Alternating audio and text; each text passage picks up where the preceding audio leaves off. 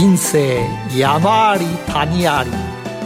振り返るといろんなことがありました。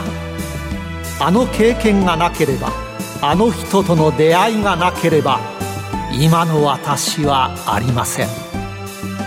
それでは物語の始まり始まり。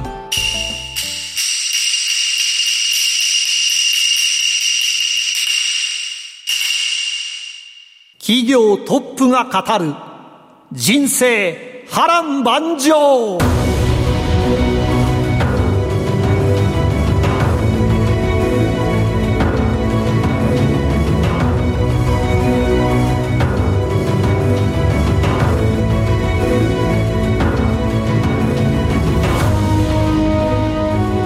この番組は企業トップをお招きしその波乱万丈な人生にスポットライトを当てるヒューマンインタビュー番組です。トップに上り詰めるまでのライフストーリーからどんな人生のヒントが得られるでしょうか。進行役は辻るなが務めます。それでは番組の案内人をご紹介します。財産ネット企業調査部長藤本信之さんです。毎度相場の福の神こと藤本でございます。まああの僕いろんなですねコンテンツ書いてるんですが、はい、まあ実はですね、今日ご出演いただくですね、企業のウェブサイト、こちらにもですね、コンテンツ書かせていただきまして、はい、実は先日パーティーがあったんですね。そこいろんな情報サイトなので、いろんな専門家、これがですね、僕は株式ガイドなんですけど、その他の人たちがいっぱい来て、ものすごい面白いんですよ。食べ放題の専門家であったり、はい、カブトムシの専門家とかですね、なんか山のようにですね、いろんな専門家が来るっていうですね、はい、この謎のパーティーが毎年一回開かれて、すごい楽しみにしてるんですけど、まあ今日本当にいろんなその専門家をですね、抱えられているサイトをやられてる会社ですね。そのトップはどんな人なのか、うん、今日のヒューマンにもぜひご期待ください。企業トップが語る人生波乱万丈。この番組はヒューマンホールディングスの提供でお送りします。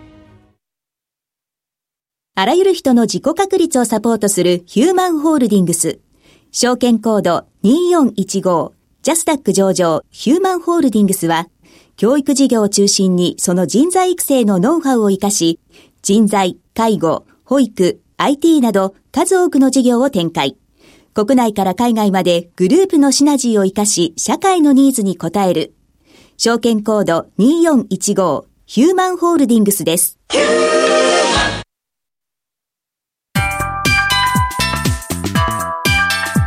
エバタヒューマン古今東西それでは今日のヒューマンをご紹介します。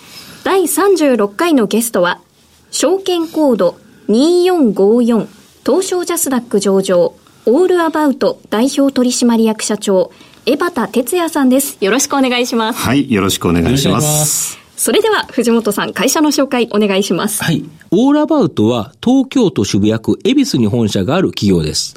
日常生活の各領域の専門家が日々の生活をより豊かにするための知恵や最新ニュースを紹介する総合情報サイトオールアバウトなどを運営しています。法人のお客様からお金を頂戴するビジネスを中心としたマーケティングソリューションセグメントと、あと、日本最大のお試し買いサイト、サンプル百貨店を中心としたコマース系の事業が収益の柱となっているコンシュマーサービスセグメント、こちらが日本柱となっています。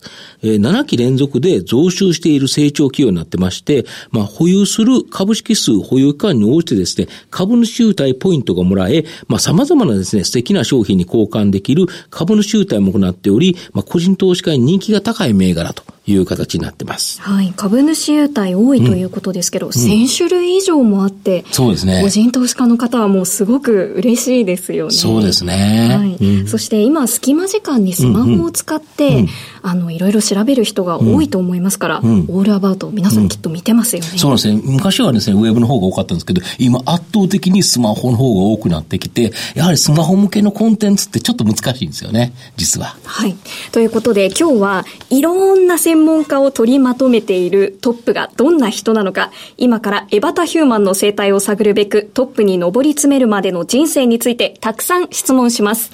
一問一答形式でお答えください。はい。それでは、よーい、スタート生年月日、年齢は？昭和40年元旦生まれ53歳です。元旦生まれですかはい。出身地はどこですか？えー川崎生まれ横浜育ちです。子供の頃、お父さんの職業は？中小企業の経営者で、えー工作機械の技術者です。兄弟は何人ですか？弟と妹、えー計3人です。子供の頃は一言で言ってどんな子？えー、やんちゃでした。勉強スポーツどっちが好きでした？圧倒的にスポーツ。初恋は何歳？多分12歳。相手の子どんな感じの子でした？えー、男勝りの子だったと思います。国語算数英語理科社会どの科目が一番得意？理科、一番尊敬する人は誰？父、子供の頃は何になりたかった？企業の社長です。あ、はい。社長になると思っていたということですね、学生時代はどんなアルバイトをしていましたか？えーたくさんありすぎてわからないんですが、100回ぐらいやっています。100回？え、はい100個？はい。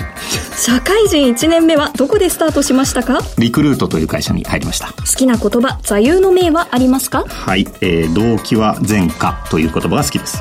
最後の質問です私を一言で表現してください白美人。美人とつく言葉は大好きでございます。すね。はい、はい。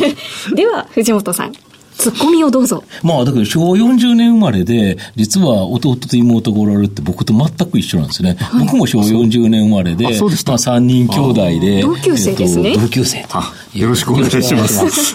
はい。で、子供の頃ですね、実はあまりご両親からお小遣いをもらった記憶がないとか、はい。これなんでどうやってお小遣い稼いでたんですか？あの、母方がですね、うん。川崎であの商売を皆さん、はいはいはい。お店ですね、はいはい。やってたので、よく手伝いをして、うん。えそこでちょっと小遣い稼ぎをさせていただいて、ん。それを日々使うと。なるほど。はい。やっぱ子供の頃から労働をして、その対価がもらえるっていうのは、なんとなく身についてたという感とじですかね。いうよりは、それが当たり前ー。で、それ以外にもらうものを知らなかったと。まあ、そりゃそうですよね。だけど、だけど、結構この番組やってますけど、おられますよね。ねそういう考え方を小さい頃から身につけてるってうんポイントなのかもしれませんね。そうですね。はいあと、高校時代はずっと社長ハンドボールやってたとか。そうですね、ハンドボールは本当に激しいスポーツですけど、やってました。で、大学に入っても、ハンドボール部の OB チームを作って、まあ、その中で様々なバイトもされたとか。そうですね。はい。あの、社会人のチームをもう大学の時に作ってですね、でそこからずっと20代の中盤までやってました。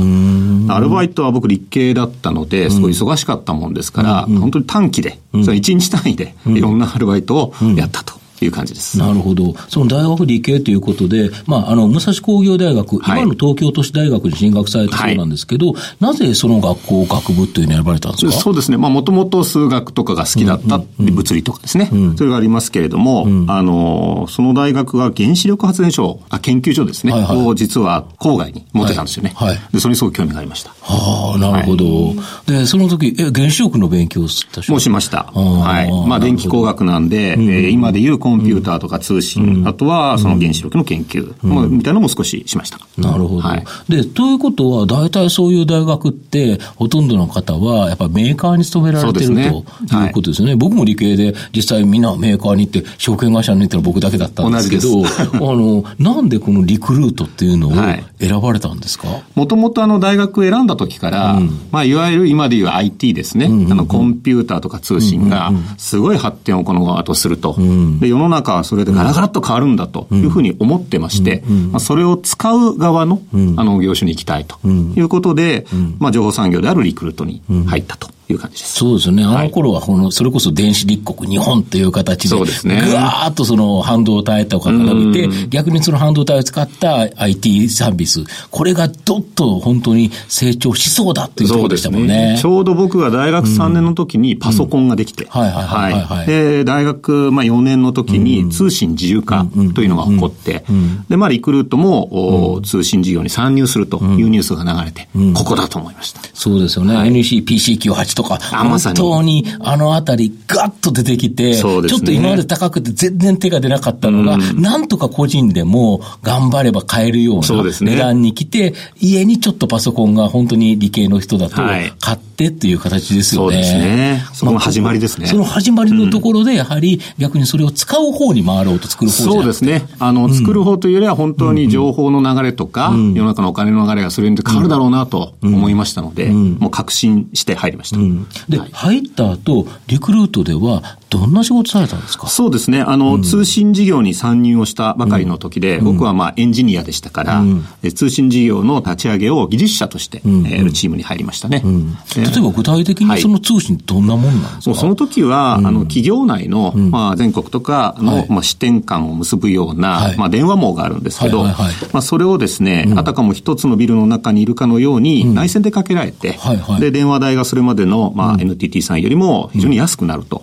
まあ、こんなような、あの、ネットワークサービスを始めましたので、まあ、いわゆるネットワークを作る。インフラ作る。インフラを作る。なるほど。えー、電話局を開設して、うん、えー、伝送機器を置いて、はい、その間をデジタル回線でつなぐと。はい、まあ、そういうネットワークの設計をやっておりました。なるほど、はい。これだけど、面白いですよね。まあ、あの、通信自由化したばかりですから、うん、あの、世の中で初めての仕事なわけですよね。うん、それまでは国営企業である電信電話公社しかなかった、ね、まあ、今の NTT しかなかったのところに民間が参入できるようになって、そはい、そこで新たなものって、やっぱり一番ワクワクするところですよね。そうですね。あの、本当にもう、毎日が、楽しくて楽しくて、うん、えー、遠足行くような感じで会社に行ってました。なるほど。はい、で、実際に、その、あれですよね、作られたところからは、それを販売っていうか、そちらの方も手伝う。そうですね。あの、2年間まず、うん、まあ、人の10倍ぐらい多分、うん、あの、働かせていただいて、エンジニアとして頑張った後に、うん、3年目にですね、新たな事業として、ファックスをいっぺんにですね、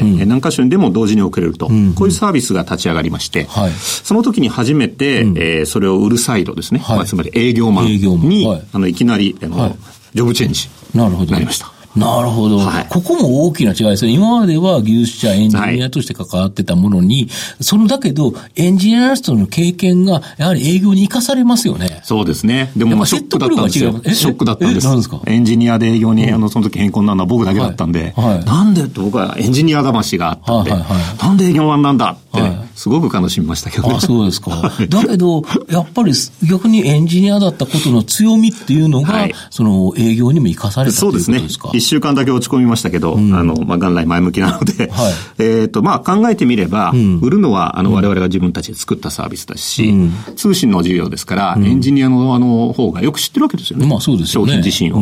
なので、自信を持ってお客様のところ行けばいいんだということで、えー、非常にあの、その後、たくさん売れました。なるほど、はい、やっぱりそれは自分で自信のある、自分が作ったサービスだからこそですよね。そうですね。あとは、ちょっとまあエンジニア出身というのもあって、うん、どちらかというとその、うん、なんですかね、行動だけで、例えば何件お客さん回って、受賞何件取ってくるというような、まあ、営業が主流だったんですけども、そうではなくて、どっちかというとロジカルに、こう考えて営業戦略を立てて、えー、や、きちきちとやっていくと、こういうタイプの営業マンが、まあ、え理系としてはできたんですよね。うんうん、それがあの合ってたんだと思います。なるほど。はい、で、売っていく中ですね、ただ実際現状リクルートをやめてですね、はい、企業という形になってると思うんですけど、はい、なぜこのリクルートをやめようと思ったんですか、ね、あの、もともとそのファックスのネットワーク時代に、うん。うん、あの世の中のその情報の流れとか、お金の流れとか、うん、まあ製造の流れとか、そういったものを全部把握できたんですね。いろんな業種業態で。で、その中にもっとこうしたらいいのにっていうですね、不具合がいっぱい見つかったんです。なるほど。で、まあ、ある時100個ぐらい事業企画をしまして、はい、提案してたんですけど、はい、で、その後93年ぐらいに、はい、まあ、インターネットというのがやってくるわけですね。そうすると、その不具合が、うん、あ、あれもこうやれば解決できる事業ができる。ああ、こうやできると。どんどん事業のなんかアイディアがもう浮かびまして、で、まあ、あの、その後リクルート全体で、まあ、インターネットが進んでいくんですけど、そこにまあ、それを推し進める役割をちょっと担わせていただいた上で、うん。うん、えー、まあ、IT 企業への投資とか、うん、海外に行ったり、MBA、ビジネススクール行ったり、うん、まあそういうことをやってる中で、うん、これはまあ、あの、自分がやりたい事業を独立してやるということもいいのかなというので、えー、2000年に独立したと。そんな感じです。で、企業当初はどんな事業をされたんですか、まあ、例えば当時で言うと、うん、えー、そうですね、皆さんご存知の会社だと、うん、マネックスさんとか、うんうんうん、まあ、いわゆるインターネット証券が立ち上がる時とかに、リクルーター出資してるんですよね、うんうん、最初に、うんうん、DNA さんもそうですね。すね、あとは海外の、いわゆるベンチャーキャピタル、西海岸のファンドで、はい、ドールキャピタルマネジメントとか、はい、ああいうところへの投資なんかをリクルートの最後時代、やるセクションにおりました。なるほど。はい、で、えっ、ー、と、オールアバウトは、まずはこのメディアンですね、オールアバウトっていうメディアから立ち上げられたと思うんですけど、はい、これなんでなんですか？まあ、あの、その後インターネットが世の中に普及していくというのはもう確信している中で、やはり多くの利用者との接点をまず取るのがですね、えー王道だと思ったんですね。なるほど。で、まあそこからやろうと。で、それさえやってしまえば、その後、あの、例えば、e コマースの事業とか、えー様々他の事業をやるときに、うん。なるほどなるほど。あの利用者の接点がありますからね。。最初にそこのウェブに来てもらう人数をドンと確保しておけば、そこに物を売ろうがサービスを売ろうがはい。何でもできるけど、まずは来てもらうものを作らなきゃいけないから、メディアが一番だと思われたということですか？それをまずやりました。これ各専門家、まあ僕も株式会社やらせていただいてるんですけど、なんであんなにいるんですか？今、まあ、1300テーマですかね、約、ございますね、えー創業の時には161テーマから始まりましたが、あの、もうインターネットが今当たり前で、まあ何か、あの、人生で皆さん、あの、される時、えーちょっとした調べ事をする時すべてインターネットで調べられますよね。で、あの、科学的に何が調べられてるか分かりますので、まあそこにお答えできる、待ち受けるですね、えーコンテンツを作っていこうと。で、まあ、どれぐらいあるかなってどんどん作っていったら、今たまたま1300に。なるほどもっといけると思いますが。はいこれだからネットの世界って本当に個人がいろんなやってたりして、はいあの、信憑性の低いものもあるけど、オールアバウトの場合はきっちりガイドという、そうねある一定のその評価っていうか、はいそれなりの方を各専門家が集まってるから、やっぱりサイトのウェブコンテンツに信頼性、信憑性がありますよね。そうですね。あの、オールアバウトを作るときに、まあ、コンテンツを作る立場になろうと、まず考えました。えーそれは、インターネット時代に、コンテンツを作る人が非常に重要になると思ったからですね。で、そこの、さらにキーワードとして、やっぱり、あの、おっしゃっていただいたように、無造無造の情報が溢れ返る。そうですよね。ネットの場合そうですよね。はい。で。で、もういつの時代テクノロジーが進化しても、その状態はどんどん、まあ、あの、極めていくと、根面をですね。となると、信頼性っていうのは必ず廃れないと、こう思ったんですね。じゃあ、信頼性はどうやって作るのかと言ったら、やはりその人、どういう人が情報を作ってるか。なので、我々2000年から、実は作っていただく専門家の皆さん、まあ、ガイドと呼んでるんですが、実名、顔出しでデビューいただくんですね。え非常にネットの世界では大変なことなんですけど、そこを一緒に取り組んできました。なんか一時期キュレーションサイトの問題とかもありましたけど、そういうところもクリアされてるっていうこともうもちろんそうですね。あの、キュレーションというそのインターネットの他の情報を集めるという声は悪くないと思うんですが、じゃあ元々のその情報を作られた方の著作権を守るとか、あとはその真偽ですね、変な情報はまとめないとか、信頼性を守るとか、これがやっぱり無視されるのは良くないと思うんですね。うん。このオールアバウトの社名の由来っていうのはなんか、もうまさにオールアバウトペケペケですので、何々について全てわかるよっていう意味ですね。なるほど最初あのアバウトにしようと思ったんですけど、そしたらちょっと全ていい加減になりそうだったんで。適当な感じ。はい。あの、なるほど。ただまあ良い加減だったらいいんですけど。でただ波乱万丈、やっぱりですね、ちょっと波乱万丈な話も欲しいなと思うんですけど、あの、割と今まで順調なんで、はいで、東証マザーズに上場が決まってたのに、はい急遽、今現在ジャスタックに上場されてると思うんですけど、ここに変わったとか。はい。あの、2005年に上場をはい。9月にしましたが、はい。実際は本当はその年の2月にはい。上場予定だったんです。はい。その時はマザーズの予定だったんです。が、はい。はいちょうどその前年、2004年の末、12月に、はい。はい。あの、西武さんと国土さんの問題が起こりまして、はい。はい。西武さんの親会社が非上場会社である国土ですね。はい。はい。で、非上場会社を親に持つ上場会社は、はい。非常に制約を受ける状態になりまして、なるほど。当時我々の大株主が出身のリクルートだったんです。はいで当時はまだリクルートの未公開ね。これ未公開まだ、そう、今は上場してますけどね。そうなんです、はい。でいきなり上場のレギュレーション変わりまして、はい未公開の親会社がある会社は、うんあマザーズに上場できなくなっちゃった。え、そうなんですか、はいなるほど。直前ですで2月にやるのに年末に変えられて、はいえっ？という状態なんですよね。えっ？っていう感じでしたね。これはだけど、社長としては、別にオーラワーとか何か悪いことしたわけではなくて要はそういう決まりに変わっちゃったということで。いきなり変わったんです。で、そしたらこれ上場できないと、はい。やっぱりちょっと大変なことが。そうですね。あの、私創業した時に、えーまあ、リクルートからの出資を受けましたし、当時アメリカの、まあ、類似の事業をやっている、アバウト社っていうベンチャーからも受けたんです。はい。はい。で約束事は一つだけで、はい。え5年以内に、はい。まあ、上場するとはい。い。うことを、まあ、契約上え約束して契約なんですか、それは。それ以外いろんな実は当時で考えられないぐらい有利な条件を私は勝ち取ってるんですけど、そこだけは守ってほしいと言われて。で、5年でしたからそろそろ。やばいっていうことですね。これはまずい。で、だけど決まってたんですよ。だから、もうこれで上上場できるって思ってたら、その直前でレギュレーション変えられたからできない。で、ジャスダックだったら上場できたんですか？ジャスダックはそのレギュレーション変わらなかったんですね。えーで、じゃあそこから急遽ジャスダックに変えようということで、半年かけて、えーいろんな申請をし直して、そうですよね。その当時ははい。東証じゃないから、あの、全然別の日本証券業協会だから、はいあの、審査する人も違えば、はいあれも違いますよね。はいだから内容も。違いますだから、もう本当に急遽ですよね。もう細かく言えば、あの、二ノ部という書類を作らなきゃいけないんですけど、はいはい本当に大変でした。なるほど。はいそこのところが、まあ、その、追い込まれたというか、はいやっぱり、これはきつかったっていう感じですか？まあ、でも、事業ではないですからね。ええあの、もちろん、まあ、まずいって約束がありましたから、まあ、思いましたが、ええまあ、あの、まあ、なんとかなるかなという感じでした。なるほど。はい。で、ジャスタックに上場して、まあ、上場セレモニーあるかと思うんですけど、はい。上場した時の思いっていうのはどういうふうに思われました？そうですね。まあ、僕らはどちらかというとやっぱりスタート、本当にスタートだと思ってました。あの、まあ、比較的当時で言うと早めに上場ができまして、インターネットもこれからまだまだ伸びるというところですね。どちらかというと、そのまあ、株主との約束もありましたが、タイミング的にはいいタイミングでできたと思うので、本当に戦闘態勢が整ったな、まあ、そんな感じでした。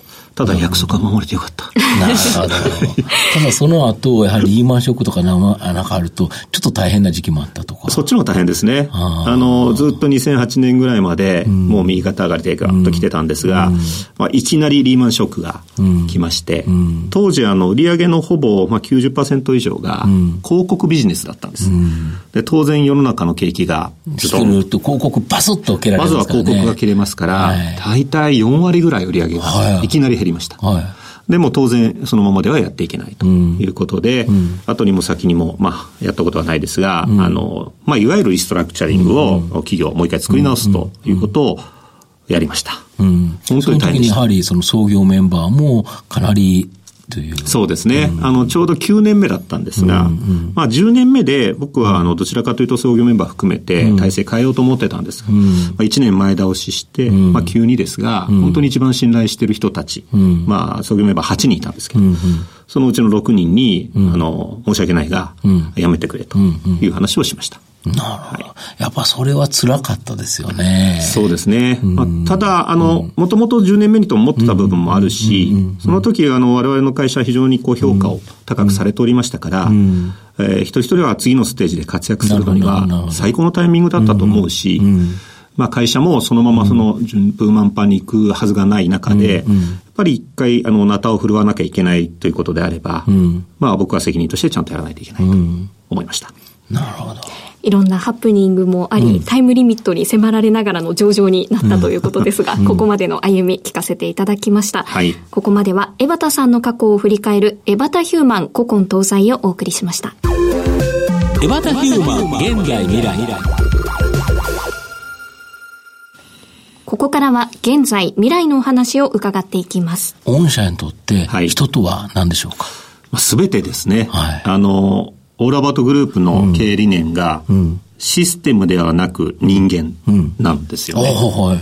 インターネット企業なので、うん。まあ、インターネット企業だと、はいまあ、システム、まあ、システムがあればということじゃないとは思いますけど、ね。だけどやっぱり、これ専門家も必要でしょうし、やはり御社の従業員、こちらの、えやっぱり僕たち、あの、ガイドとしては、あの、編集の方がおられるって、すごく安心感がありますよ。そうですね。ネットで単純に送るだけではなくて、きちっと編集の方がおられて、で、こんなの書いてくださいっていうサジェストとか、あと修正とか、ここちょっと違ってますよとかっていうチェックもきちっとされるので、はい。やっぱそれってすごく、あの、書く側にも安心感ありますよ。そうですね。